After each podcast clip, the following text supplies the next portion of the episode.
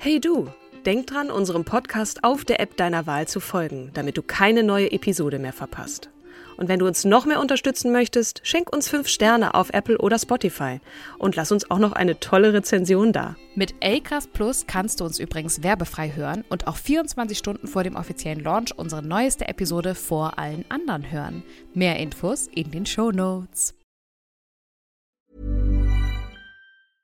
Mother's Day is around the corner. Find the perfect gift for the mom in your life with a stunning piece of jewelry from Blue Nile. From timeless pearls to dazzling gemstones, Blue Nile has something she'll adore. Need it fast? Most items can ship overnight. Plus, enjoy guaranteed free shipping and returns. Don't miss our special Mother's Day deals. Save big on the season's most beautiful trends. For a limited time, get up to 50% off by going to BlueNile.com. That's BlueNile.com.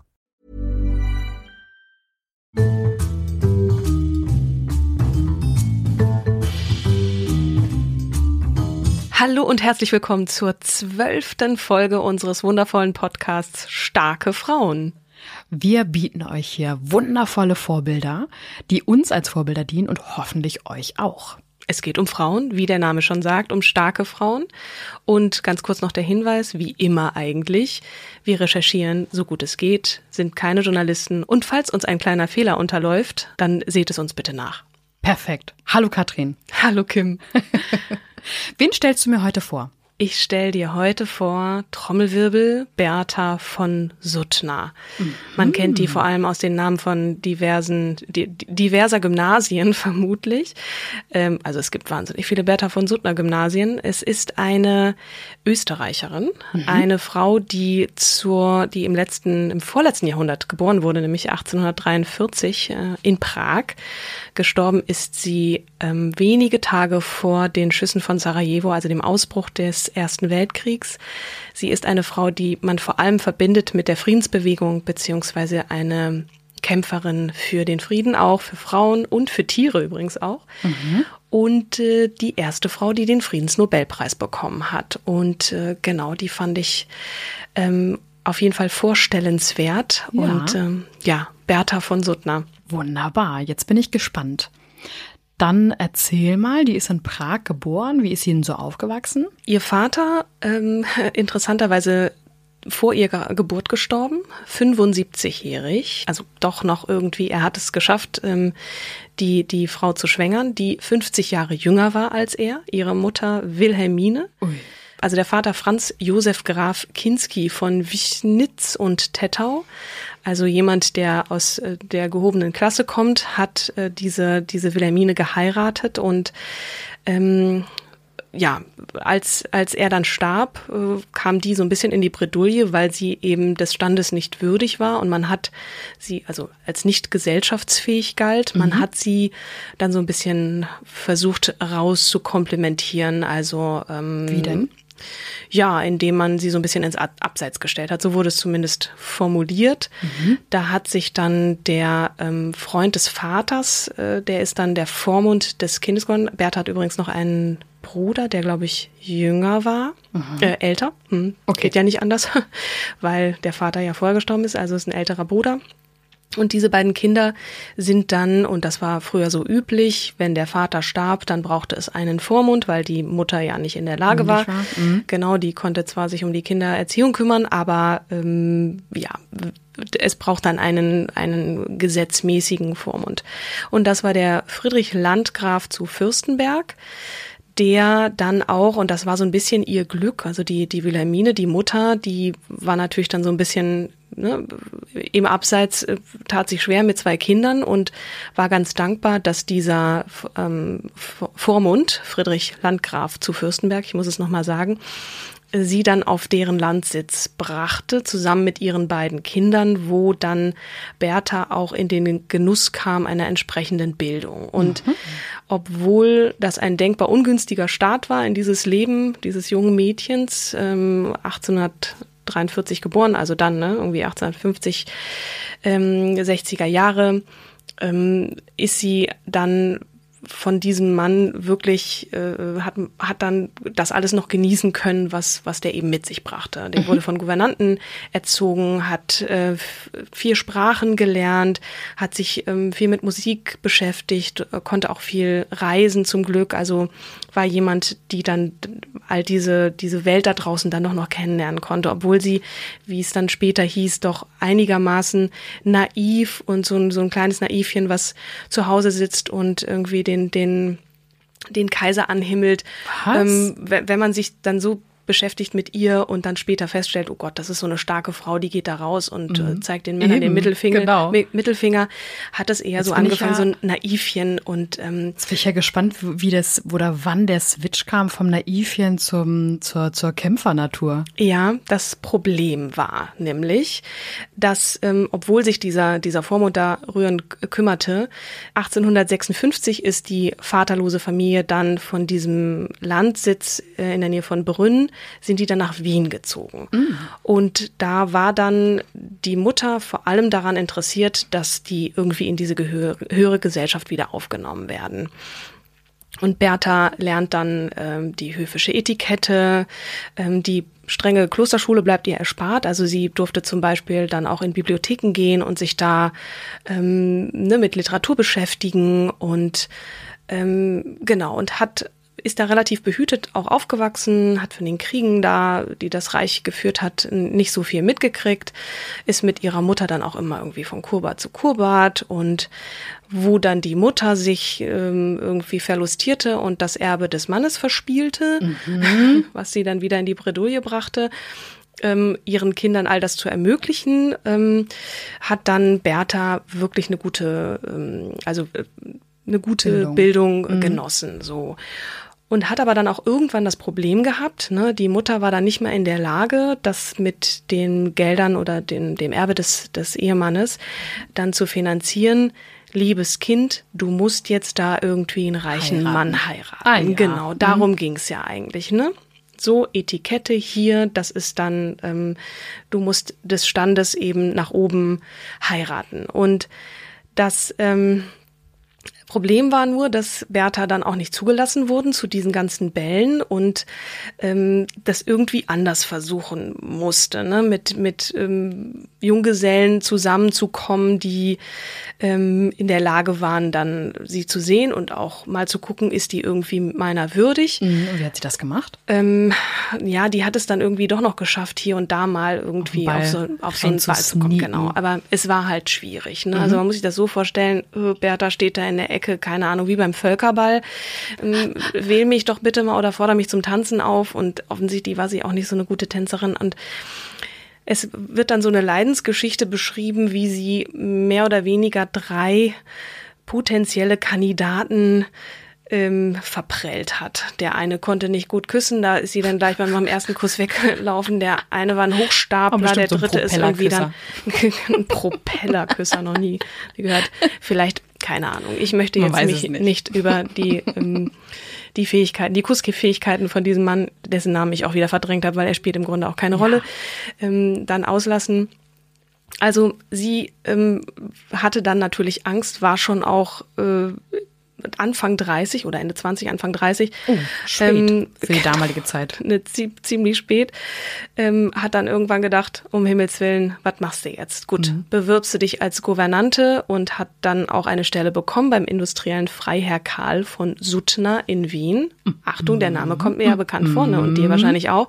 Mhm. Und dort hat sie den vier Töchtern ähm, Unterricht in Musik und Sprache erteilt. Also war offensichtlich eine sehr gute Lehrerin hat dann leider den Fehler gemacht, sich in den sieben Jahre jüngeren Sohn von äh, Herrn Suttner zu verlieben, Arthur Gundakar von Suttner, den jüngsten Sohn der Suttners, der, wie gesagt, sieben Jahre jünger war und hat mit dem drei Jahre lang ein Verhältnis gehabt. Und das ist auch natürlich musste irgendwann auffliegen. Das war der einzige und, Unterricht dann, ne?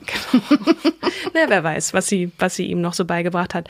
Es war auf jeden Fall eine sehr, doch, ne, stilvolle Person, ähm, unglaublich gebildet und hat diesen jüngeren Mann auch vermutlich sehr, sehr beeindruckt. Und ähm, ich nehme es vorweg, sie haben dann auch später geheiratet, aber da, Ach, was? ja, ja, es gab ein paar Hindernisse, nämlich die Mutter von Arthur, die hat gesagt, um Himmels Willen, Bertha, das geht hier nicht so. Du, du hast ne, unser Vertrauen missbraucht.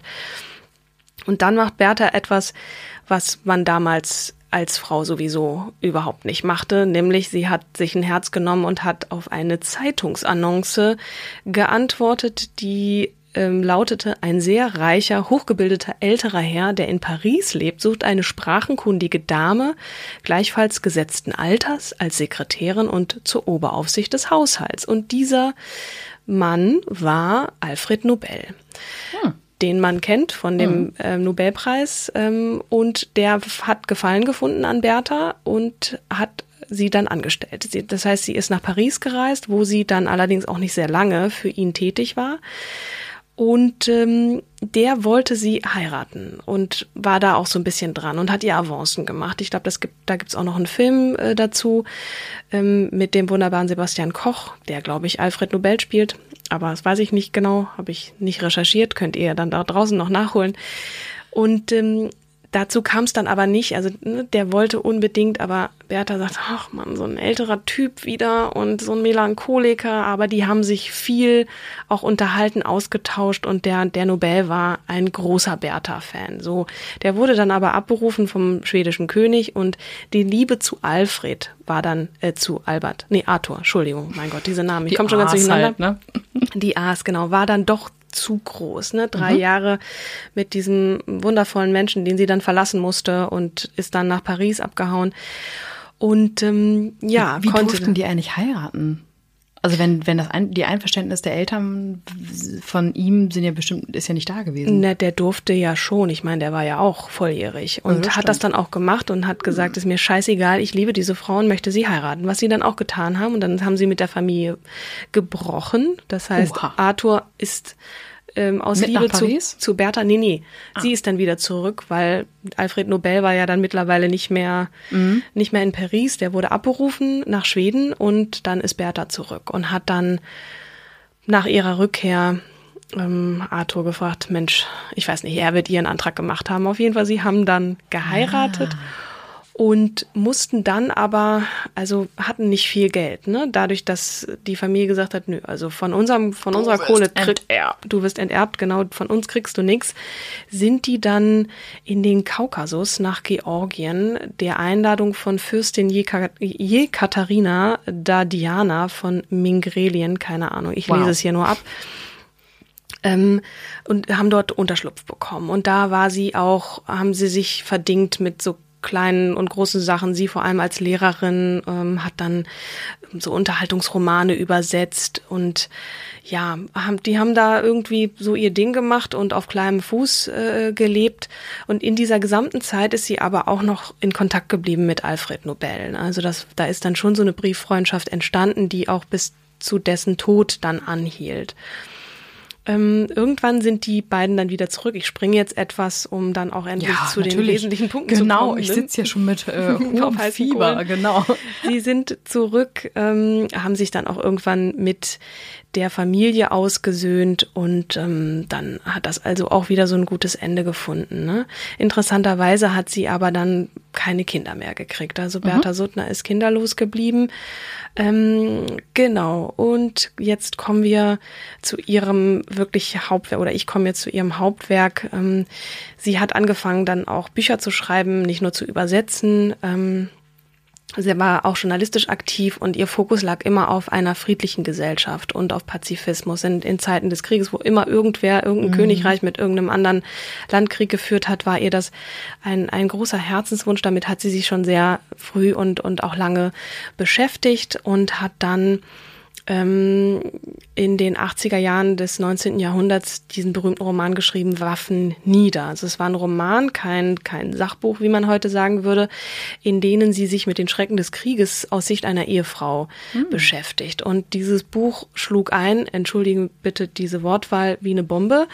Ähm, und hat irgendwie den Nerv der Zeit getroffen. Ne? Man mhm. hat, ähm, zumal auch aus Sicht einer Frau, ähm, es gab da schon auch so gesellschaftlichen Diskurs Diskurs zu Militarismus und Krieg. Ist das wirklich nötig, ja oder nein? Und sie hat zeitlebens auch, ging davon aus, dass der Mensch ein so höheres Wesen ist, dass er in, in der Lage sein muss, mit seinem Verstand ähm, festzustellen, dass Krieg total bekloppt ist. Ich meine, das ist natürlich auch etwas, was ja. Äh, absurd ist. Ne? Wenn mhm. der Mensch nichts zu tun hat, dann sucht er sich irgendwas zum Pöbeln, wie man auch in den sozialen Netzen mhm. äh, heute so sieht. Aber sie war davon überzeugt, der Mensch an sich äh, kann sich seines Verstandes bedienen und äh, braucht diesen Krieg eigentlich nicht. Und dass es ja. ein Naturrecht ist, eines jeden Menschen frei und glücklich zu sein und in Frieden zu leben. So, das ist so ihre Auffassung gewesen. Und so ein bisschen anzuknüpfen auch an Louise Hay, ne? Ja, genau. Irgendwie das, äh, ne, Rein theoretisch, wenn du deinen Verstand richtig benutzt, kannst du friedlich leben, glücklich leben und positiv leben. Das ist eigentlich auch das, was, was jede, jeder Mensch braucht für sich, frei mhm. und glücklich sein, ne? Und sie, sie hat es irgendwie nicht verstanden, warum Menschen Krieg anfangen, weil das nur zu Leid und Elend führt. Ne? Ähm, vielleicht hätten die alle mal mehr Louise Hay lesen sollen, dann wäre ein Krieg ohnehin hinfällig gewesen, aber so, so ist der Mensch eben auch nicht. Der, der braucht und hat diese Konkurrenz und ein Ego, ne? Ähm, mhm. Ähm, was sicherlich auch ein Thema bei Louise Hay war. Aber zurück zu Bertha, die hat da in, im, im Wien der, lass mich nicht lügen, beginnende 90er Jahre ähm, hat die dann in Wien, auch im Übrigen um das Hotel Sacharum, da war mhm. sie ja auch immer mhm. mal wieder, sich da schon Namen gemacht, ähm, auch im negativen Sinne. Ne? Die Friedensbertha, die Judenbertha, die hat sich ähm, auch gegen äh, den Antisemitismus ähm, engagiert oder die rote Bertha, also die hatte da auch Die rote Bertha? Mh, hatte sie rote Haare oder? Offene warum? Sympathien für den Sozialismus. Ah, also das ist, ähm, genau, sie hatte keine roten Haare. ähm, und dadurch, dass die beiden nun, Arthur und sie, dann auch wieder von der Familie, Familie akzeptiert wurden und dann auch in gewissen Kreisen ähm, sein durften und auch reisen durften, kamen sie auf ihren Reisen, es war zu Beginn der 90er Jahre, dann unter anderem auch mal nach, nach Venedig. Da traf sie auf so ein paar Leute, die ähm, sich die so eine interparlamentarische äh, Konferenz ausrichteten und es ging da auch dann um so eine Art ja, erste Gedanken für sich, ein Staatenbund, ne, wie man friedlich miteinander sein kann, vielleicht mhm. so der Beginn von der Europäischen Union, das ist vielleicht ein bisschen weit gegriffen, aber wie kann man sozusagen diplomatisch garantieren, dass Staaten gut miteinander sind ne, mhm. ne, und auch miteinander arbeiten. Und, nach wer, wer, wer waren da Teilnehmer? Wie kann ich mir das vorstellen? Also war es halt äh, hm. Ich kann es jetzt nicht genau sagen. Es ist viel hier ein Name, den ich auch nicht kannte. Marchese Beniamino Pandolfi. Pandolfi oh, oder so. Ich habe das jetzt, ähm, ne, der Versuch, irgendwie Italienisch zu sprechen. Und der, ähm, auch interessanterweise hat man sie da auch als Gesprächspartnerin ernst genommen. Sie sprach, glaube ich, auch Italienisch. Also mhm. war eine sehr, sehr wortgewandte Frau, hatte einen gewissen Stand. Also mit, ne, mhm. war jetzt nicht so, dass man sagt, das ist eine Frau, mit der unterhalte ich mich nicht. Aber sie kam da schon in Gespräche und hat dann auch Arthur als Türöffner, Türöffner ähm, mitgenutzt an der Seite ihres Mannes, der auch immer und auch da wieder ein Mann an ihrer Seite, der geglaubt hat an das, was sie tat mhm. und sie mhm. auch unterstützt hat und auch bewundert hat. Ne? Mhm. Also hat cool. die auch sehr jung kennengelernt und so. Und dann nahm das Schicksal seinen Lauf. Als sie wieder zurück war, hat sie in der neuen freien Presse einen Artikel ähm, geschrieben, veröffentlicht, ähm, in der es ihr Anliegen war, auch ähm, eine österreichische Gesellschaft der Friedensfreunde, so hat sie das genannt, ähm, ins Leben zu rufen. Und ähm, Genau, das, das stoß, stieß auf ähm, ein, ein, ein breites, eine breite Zustimmung. Man hat gedacht, oh, wer ist das denn? Ähm, die sagt ja ganz tolle Sachen. Ähm, dann gründete sie eine, die österreichische Friedensgesellschaft, die deutsche Friedensgesellschaft. Also ich springe jetzt auch sehr. Mhm. Dann, mhm. ne, dadurch, dass sie auch immer dann auf den Konferenzen war und dahin gereist ist, Vorträge gehalten hat. Also sie hat dann auch dem Kaiser Franz Josef äh, eine Unterschriftenliste mit einem Plädoyer für ein internationales Schiedsgericht was eben auch dazu da war, zu gucken, ne, wie können mhm. Staaten miteinander gut sein hat dann Schriften auch veröffentlicht zum Tierschutz ähm, und so weiter. Also sie war immer Wahnsinn, auf Konferenzen unterwegs. Äh, inzwischen war auch leider Alfred Nobel gestorben, ihr langjähriger Freund. Das hat sie sehr mitgenommen und wenig später ist dann leider auch, das ist 1902 gewesen, ihr Ehemann ähm, erkrankt, also der Arthur. Ja. Äh, der ähm, konnte sie auf eine Konferenz dann nicht begleiten, dann ist sie dann da alleine hin und nach ihrer Rückkehr ist sie dann noch an seiner Seite geblieben und er ist dann wenig später, Ende 1902, ist er dann auch gestorben. Und da beginnt dann so ein bisschen diese Geschichte der, ähm, eine eigentlich eine traurige Geschichte, Bertha von Suttner, da, es wird einsam um sie und mhm. trotzdem kämpft sie weiter. Ne? Sie reist auch in relativ hohem Alter dann noch in die USA, wird da so ein bisschen mitgerissen von der Euphorie auch dieser Friedens- und Frauenbewegung und merkt so richtig so, yes, we can, äh, mhm. äh, Mentalität in den USA. In den 20ern wahrscheinlich dann, ne? Mm, oder? Nee, nicht ganz. Sie ist ja 1914 gestorben. Ah. Mhm. Ähm, das war so Anfang, Anfang des 20. Jahrhunderts und mhm. ist dann sogar von, wer war denn da gerade Präsident? Auf jeden Fall von einem der, ähm, der Präsidenten, Roosevelt war es genau, ins Weiße Haus eingeladen worden. Also sie sprach Englisch, ne, sie konnte mhm. da auch so sich bewegen und äh, war sehr eloquent und hat dann auch so gemerkt, die Leute waren dann im Zuge auch so von Finanzkrisen und so mit sich so beschäftigt und äh, die Frauen- und Friedensbewegung wurde so müde und sie hat bis zum Schluss auch dann immer wieder Leute angeschrieben, ist auch schon halb krank äh, auf Konferenzen gefahren und gemacht und getan und hat dann auch, ähm, das muss ich ja auch noch mal kurz erwähnen, ne, dann ähm, leider schon nach dem Tod von von Nobel ähm, äh, ich glaube, das war 1908, den Friedensnobelpreis bekommen. Mhm. Der wurde ihr verliehen äh, erst in der dritten oder vierten oder fünften Runde. Alfred Nobel hat schon immer für sie Werbung gemacht und mhm. hat gesagt, diese Frau braucht den. Und es ist dann erst nach seinem Tod dazu gekommen. Ähm, das war nochmal so eine Würdigung, die war ihr zwar auch wichtig und sie fand das schön. Sie hat ihn übrigens auch inspiriert zu diesem mhm. Nobelpreis, so du musst Super. das machen und so. Ähm, aber ihr also hatte sie im Endeffekt zwei Verbündete, ihren Ehemann und, und, und diesen Alfred, Alfred Nobel, Nobel genau, mhm. der, der dann dafür gesorgt hat, äh, auch auf ihr Ansinnen, dass sie dann diesen Friedensnobelpreis mhm. bekommt. Allerdings lebte er dann schon nicht mehr. Mhm. Ähm, genau, ja, es wird so ein bisschen einsam um sie und die Versuche, Leute an, mitzureißen, ähm, sie wird immer schwächer, hat dann auch leider dazu geführt, dass ähm, ihre Versuche dann dazu geführt haben, ähm, neben zu nichts geführt haben zum Ausbruch des Zweiten Welt, äh, Ersten Weltkrieges, den sie dann aber nicht mehr zum Glück erlebt hat. Aber mhm. trotzdem, sie stirbt da einsam in ihrer Wiener Wohnung und ähm, ihre Bemühungen haben äh, leider nicht dazu geführt, diesen Krieg zu verhindern. Ne? Mhm. Und das ist eigentlich auch ein sehr trauriges Ende für eine Frau, die so voller Energie war und für den Frieden und für einige tolle andere Dinge, unter anderem auch Frauen und Tiere, äh, sich eingesetzt hat. Und ja, dann aber auch die trotzdem, Internationalisierung hat sie ja mitgeebnet. Also sie hat ja sehr stimmt. viel geschaffen. Das stimmt. Ähm, und auch so ne, mit daran gearbeitet, dass so Staatenbünde auch so mhm. in so einem internationalen Schiedsgericht, kann man jetzt sagen, so ein bisschen mhm. auch die, die Mitvorarbeiterin der Europäischen Union im ja. Sinne des Friedens.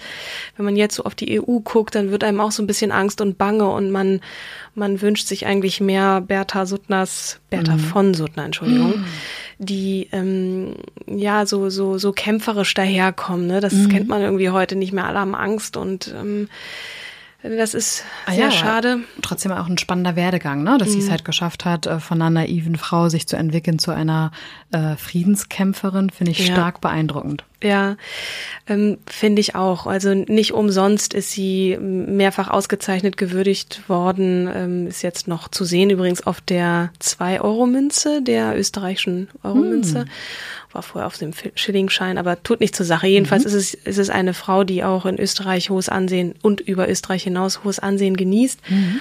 Eine beeindruckende Frau bis zum bis zu ihrem Tod gekämpft hat für die gute Sache und die man immer ähm, als Vorbild nehmen kann, finde ich. Und ja. Super.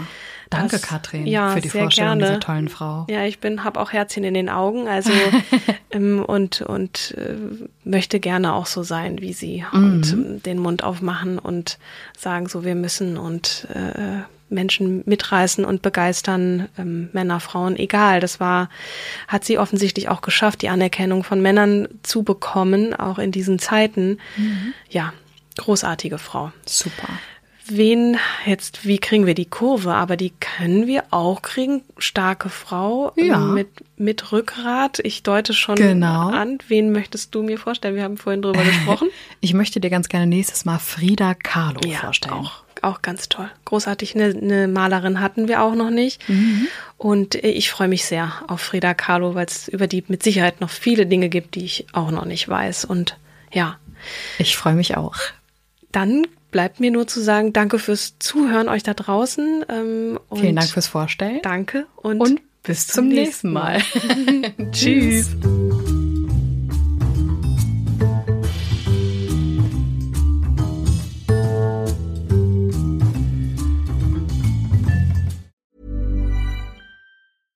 Hey, it's Paige DeSorbo from Giggly Squad. High quality fashion without the price tag. Say hello to Quince.